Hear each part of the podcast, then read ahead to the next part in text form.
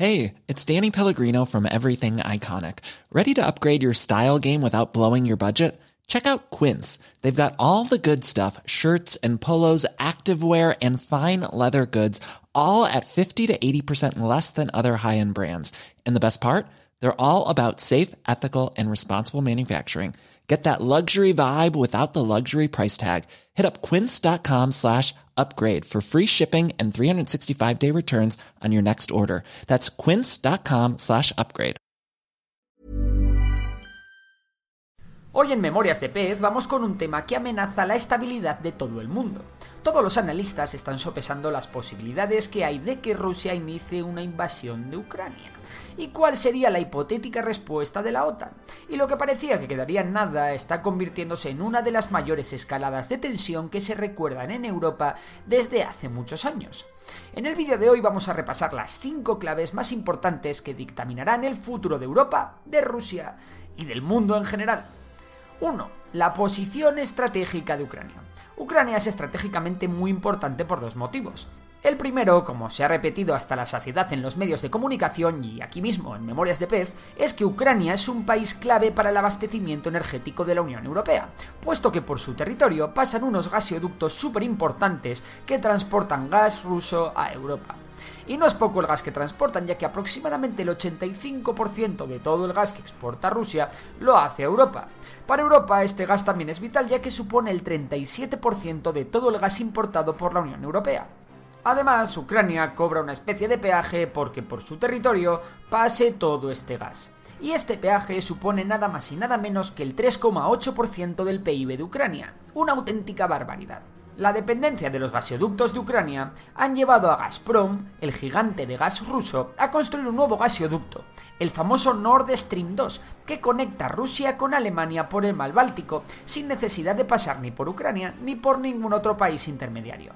De momento el gasoducto no ha empezado a utilizarse, pero sin duda reequilibrará mucho las fuerzas de cada país aumentando la influencia de Rusia en Europa. La otra razón geográfica junto al transporte de gas es la cercanía de Ucrania a Rusia. La gran demanda de Rusia a la OTAN para detener la escalada del conflicto es que la OTAN prometa que jamás dejará entrar ni a Ucrania ni a Georgia en esta. Sin embargo, la OTAN se ha negado en rotundo diciendo que cualquier país que cumpla con unos requisitos puede ser miembro de la OTAN. Pero ¿por qué tiene tanto empeño Rusia en que Ucrania no forme parte de esta? Pues a ver, Rusia y la OTAN son enemigos íntimos, y Rusia quiere evitar dos cosas. La primera es perder la gran influencia que Rusia tiene en el este de Ucrania. Y la segunda, y más importante, es que la cercanía geográfica de Ucrania a Rusia permitiría a la OTAN establecer en Ucrania misiles nucleares que alcancen las principales ciudades rusas, entre ellas Moscú, sin que Rusia tenga apenas capacidad de respuesta, puesto que los misiles llegarían en pocos minutos. Ucrania, consciente de estos factores, hará lo que sea con tal de tener a la OTAN de su lado. La pregunta es, ¿Cuánto se mojará la OTAN por ayudar a Ucrania y aprovechar estas ventajas? Bueno, pues nos vamos a la clave número 2, la ayuda internacional. La segunda cuestión en este entuerto es la ayuda internacional que Ucrania vaya a recibir en caso de invasión, e incluso la ayuda internacional que pueda recibir antes de esta.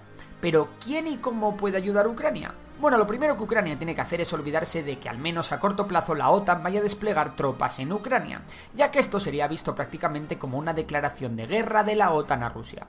Así que no vamos a ver a la OTAN como un conjunto, sino por países. En primer lugar tenemos a Reino Unido, que es el país con más influencia en Kiev, y quien de momento más se ha involucrado en la defensa de Ucrania, enviando al menos 2.000 armas ligeras antitanque y una treintena de militares de élite para que enseñen a los ucranianos a utilizar estas armas. En noviembre de 2021 el Reino Unido y Ucrania firmaron un acuerdo para que Ucrania mejore sus capacidades marítimas con nuevos buques de contramedidas de minas, botes de misiles, fragatas y otros equipos navales. Estados Unidos también está enviando grandes cantidades de armamento a Ucrania, y Biden da casi por segura la invasión rusa, aunque no está dispuesto a meter tropas en el país. La situación es tan crítica que tanto Estados Unidos como Reino Unido han ordenado la evacuación de parte de su personal diplomático. ¿Y Europa? Pues Europa depende. Los países más involucrados en la defensa de Ucrania son los países que precisamente hacen frontera con Rusia y que no se fían un pelo de sus vecinos rusos. Países como Lituania, Letonia o Estonia enviarán material antiaéreo y antitanque a sus colegas ucranianos. Para Ucrania el problema de Europa es Alemania. Al contrario que el resto de socios, el país germano ha adoptado una actitud muy tibia con la amenaza rusa. Y es que eso de que dependan completamente del gas ruso hace que en Alemania no quieran enfadar mucho a Putin. Por ello, Alemania ha decidido que no piensa enviar armas a Ucrania y ha prohibido a terceros países exportar armas fabricadas en Alemania. Dejando un poco los apoyos individuales, la Unión Europea y Estados Unidos han anunciado importantes sanciones económicas a Rusia en caso de intervención, mientras que diversos Estados miembros de la OTAN, como el propio Estados Unidos, España, Dinamarca o Países Bajos, han anunciado el envío de tropas, incluidos aviones y buques de guerra, a diversos países miembros de la OTAN del este de Europa, como Lituania, Letonia o Bulgaria o incluso el Mar Negro. Esta medida busca disuadir a Rusia de probar suerte haciendo lo mismo que en Ucrania a otros países del este de Europa, miembros de la OTAN. La tercera clave es la voluntad de Putin. Sin duda los planes de Putin y su capacidad de lidiar con su presión interna y externa serán una de las grandes claves del conflicto. La gran escalada de tensión y la impresionante movilización de recursos militares por parte del Kremlin ha puesto a Putin en una situación complicada.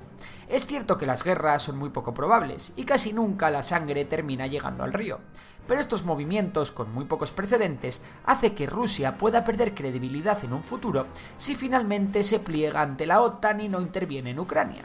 Desde 2014 la influencia rusa en Ucrania ha ido decreciendo. Antes de la revolución del Euromaidán en 2014, Ucrania, con Viktor Yanukovych al frente, era una especie de títere ruso en la que la influencia del Kremlin era casi total en la política ucraniana.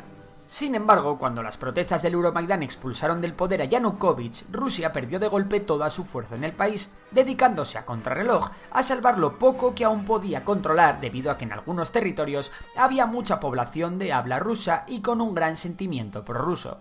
De esta forma, Crimea quedó de facto anexionada a Rusia y se fundaron las repúblicas populares de Donetsk y Lugansk, defendidas por Rusia y controladas por gobiernos títeres rusos. En un principio, los planes de Putin pasaban por la integración de las repúblicas independientes de Donetsk y Lugansk en Ucrania con un alto grado de autonomía, para que así Rusia, en cierto modo, siguiese representada en el Parlamento de Kiev. Pero las cosas no salieron como Rusia las había planeado, y esta situación nunca se llegó a dar. Por ello, esta maniobra de Rusia es una maniobra desesperada por volver a traer a toda Ucrania, o al menos a todo el este de Ucrania, a su órbita de influencia. Otro premio para Rusia sería que Kiev acepte sus planes de integrar en Ucrania las repúblicas de Donetsk y Lugansk con un alto grado de autonomía como se planteaba en un principio. En cualquier caso, lo que sí está claro es que si Rusia interviene lo hará de forma rápida, con una gran operación relámpago que difícilmente superará las 8 o 6 semanas. Y alguno puede que os preguntéis, pero ¿Rusia puede intervenir así sin más justificación? Pues como Estados Unidos también lo hace cuando le interesa, seguramente Rusia se busque un casus belli, como puede ser un ataque ucraniano a las repúblicas de Donetsk y Lugansk, o incluso un ataque de falsa bandera en estas regiones que diesen a Rusia una excusa para defender a sus ciudadanos, ya que en esta república se han expedido más de 500.000 pasaportes rusos. Así que tranquilos que por excusas no va a ser. Y vamos con la cuarta clave, la capacidad militar ucraniana. Si bien las Fuerzas Armadas ucranianas han mejorado mucho desde 2014, fruto de que el gobierno de Kiev ha invertido mucho en gasto militar en los últimos años, el ejército ucraniano no está ni por asomo a la altura de la cantidad y calidad de las tropas rusas. Un problema añadido para el ejército ucraniano es que la geografía no acompaña, ya que gran parte de Ucrania se compone de extensas llanuras en las que la artillería y sobre todo la aviación rusa puede causar verdaderos estragos en las filas ucranianas. Además, el frente a defender por Ucrania es enorme, de cientos de kilómetros, puesto que tiene que defender toda la frontera e incluso podría recibir algún ataque desde la mismísima Bielorrusia, que no ha dudado en expresar su apoyo explícito a Putin. A pesar de que tiene todas las de perder, Ucrania tiene a su favor el conocimiento del terreno, y bastaría con infringir un goteo incesante de bajas a Rusia para que el Kremlin pueda ceder a las presiones internas y retirarse de Ucrania. No obstante, el ejército ucraniano no está diseñado para defender una operación de este tipo, sino más bien para una guerra de desgaste que es a lo que se ha estado enfrentando desde 2014.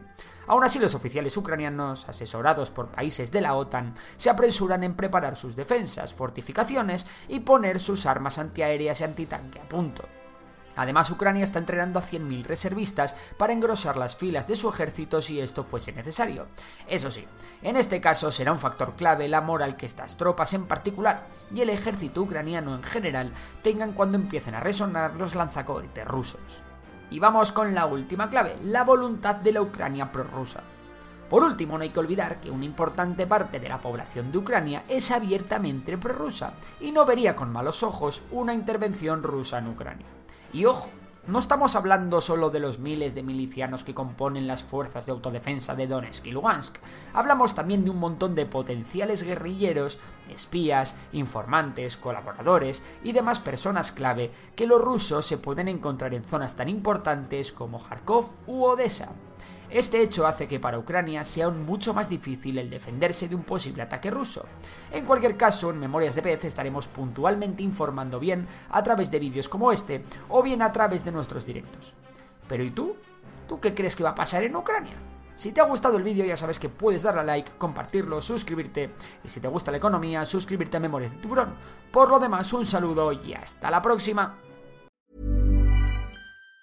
Planning for your next trip? Elevate your travel style with Quince. Quince has all the jet-setting essentials you'll want for your next getaway, like European linen, premium luggage options, buttery soft Italian leather bags, and so much more. And it's all priced at 50 to 80% less than similar brands. Plus, Quince only works with factories that use safe and ethical manufacturing practices. Pack your bags with high-quality essentials you'll be wearing for vacations to come with Quince. Go to quince.com slash trip for free shipping and 365-day returns.